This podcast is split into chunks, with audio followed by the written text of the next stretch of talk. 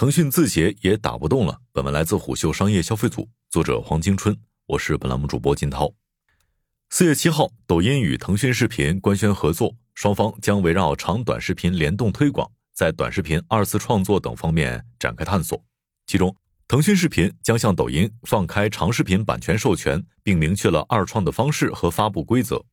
这就意味着，字节旗下的抖音、西瓜视频、今日头条等平台创作者以后可以光明正大的对腾讯视频的影视版权进行二次创作了。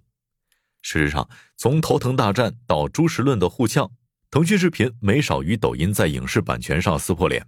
可如今，怎么连腾讯视频也被抖音拉到了同一战壕呢？其实，核心原因在于近两年抖音、快手不断的攻城略地，而优爱腾在亏损泥潭越陷越深。持续承受了资本与市场的苛责。然而，二零二二年，爱奇艺通过降本增效、会员涨价、攀上抖音等操作之后，竟然从亏损泥潭中抽身，连续四个季度盈利，超预期完成年度目标。面对此情此景，腾讯视频也回过味儿来了，放低姿态，拉住了抖音的手。当然，这也是监管乐见其成的。今年三月，中国版权协会发布的文件《二零二二年中国版权实践大事》中提到。短视频平台作为数字版权领域的新兴产业，加强与长视频平台的版权合作，获得更多长视频版权授权，对行业版权治理和共赢发展具有积极意义。如此看来，抖音与腾讯视频的牵手是长短视频平台的又一次握手言和，也是长短视频平台二创竞争趋势的延续。回到五年前，二零一八年的五月七号，张一鸣与马化腾在朋友圈的 battle 将头疼大战推到了台前。但其实，腾讯与字节的缠斗贯穿了整个2018年。据媒体统计，2018年腾讯与字节跳动的司法纠纷高达487起。此后，双方频频过招，产品封禁和版权诉讼是绕不开的两大主线。尤其是在2021年6月，腾讯高管用朱时论呛声短视频，字节与腾讯的关系越发是剑拔弩张。其实，短视频浪潮对爱优腾的冲击远比外界看到的要猛烈。据《二零二三中国网络视听发展研究报告》显示，截至二零二二年十二月，我国泛网络视听产业市场规模为七千二百七十四点四亿元，其中短视频领域的市场规模占了百分之四十点三，是产业增量的主要来源。也就是说，以抖音、快手为代表的短视频平台一路狂奔，注意力经济正在被解构甚至重新洗牌，长视频遇到了前所未有的挑战。如今回头看，这些挑战早已埋下了伏笔。自二零一八年十二月，抖音和快手单月用户时长占比第一次超过优爱腾之后，短视频便一路高歌猛进，长视频则尽显颓败之势。胡秀与数位短视频产业从业者沟通之后发现，行业环境变化的根源其实在于用户需求的迭代。一方面，用户对信息获取效率和内容密度的要求越来越高，而用户不断增长的碎片化、娱乐化和在线社交的需求，为短视频的野蛮生长也提供了土壤。另一方面，在工作和生活竞争越发内卷的情况下，时间对于用户而言变得越来越重要。他们的内容喜好及消费习惯正在发生改变，用户更愿意牺牲一些体验，换取更碎片化和便捷的娱乐方式。而短视频无疑成功的完成了新娱乐方式的驯化。那么，在用户需求迭代的背后，长短视频战争的本质到底是什么呢？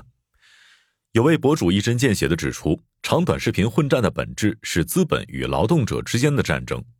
至少从用户基本盘来看，用资本模式做内容的优爱腾败给了以劳动与技术模式做内容的抖音、快手。近两年，抖音、快手、B 站在流量优势与内容成本优势下，已经开始将资源投向孵化自制剧、短剧和综艺。这一系列的举措会慢慢侵蚀长视频的业务边界，并进一步挤占长视频的商业空间。因此，当注意力经济被短视频解构时，流量迁徙的方向就代表着巨大的商业潜力。而长期以来，会员付费和广告收入是视频平台收入的两大支柱。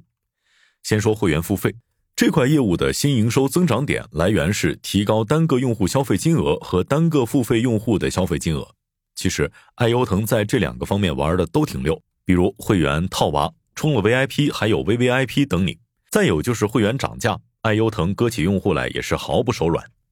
再说广告大盘，疫情之前，国家市场监督管理总局发布的《二零一九中国广告年度数据报告》显示，二零一九年广告市场总体规模达八千六百七十四点二八亿元，其中互联网大约占一半。也就是说，无论百度、腾讯、阿里还是字节跳动、快手、B 站，抢来抢去不过是在内卷。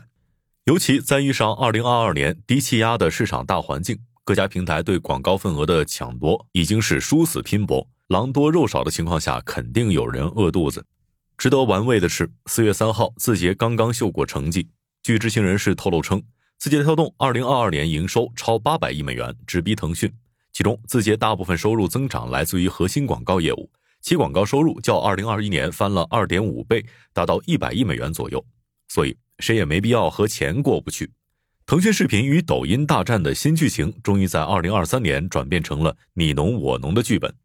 从内容来看，抖音的 UGC 和 PGC 是基本盘，UGC 内容生产的门槛低，却陷在生命周期短和版权风险的困境里。相比之下，腾讯内容供给主要是 OGC。这种供给方决定用户看什么的模式，会导致受众和内容的匹配效率不稳定。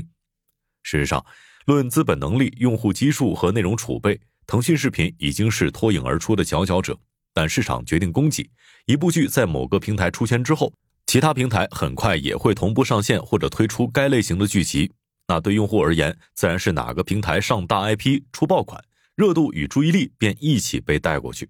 结果就是，腾讯视频花大价钱采买版权，却并未提升平台对用户的议价能力。抛开平台时不时的赌对爆款，无论是第一梯队的爱奇艺、腾讯视频和优酷，还是追赶着芒果 TV、搜狐视频等，现阶段都仍未形成一套成熟的优质剧集生产闭环，无法沉淀差异化的竞争力。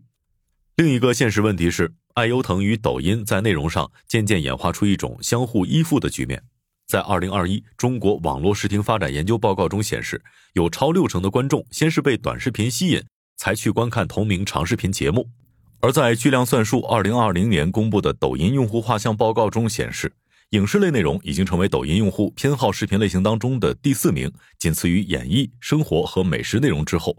等于说，长视频砸版权，却替短视频二创做了嫁衣。有鉴于此。即便腾讯视频高管唾弃短视频是猪食，但抖快平台的二创往往比原影视作品更容易获得流量和关注，甚至二创正在成为影视剧集宣发的重要阵地。当用户刷三分钟看完一部电影不过瘾的评论之后，会为剧情跳转解锁更多的剧集，正成为一种长短视频双赢的引流模式。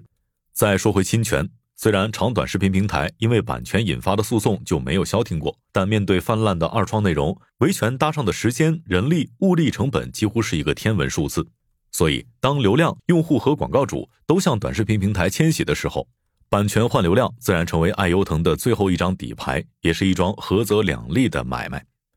尤其在二零二一年，法律层面明确，短视频不得未经授权自行剪切、改编电影、电视剧等各类视听节目及片段之后。抖音必须尽快扫除版权风险，搭建合作版权库，进而储备更多具有专业版权的视频。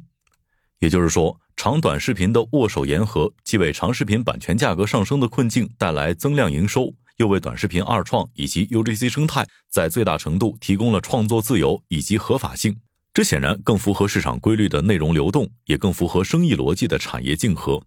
兜了一圈，字节与腾讯这对老冤家掐架多年，最后却掏出了不打不相识的剧本。既然剧情要这么演，那就只能祝福两家此后能够幸福的生活在一起。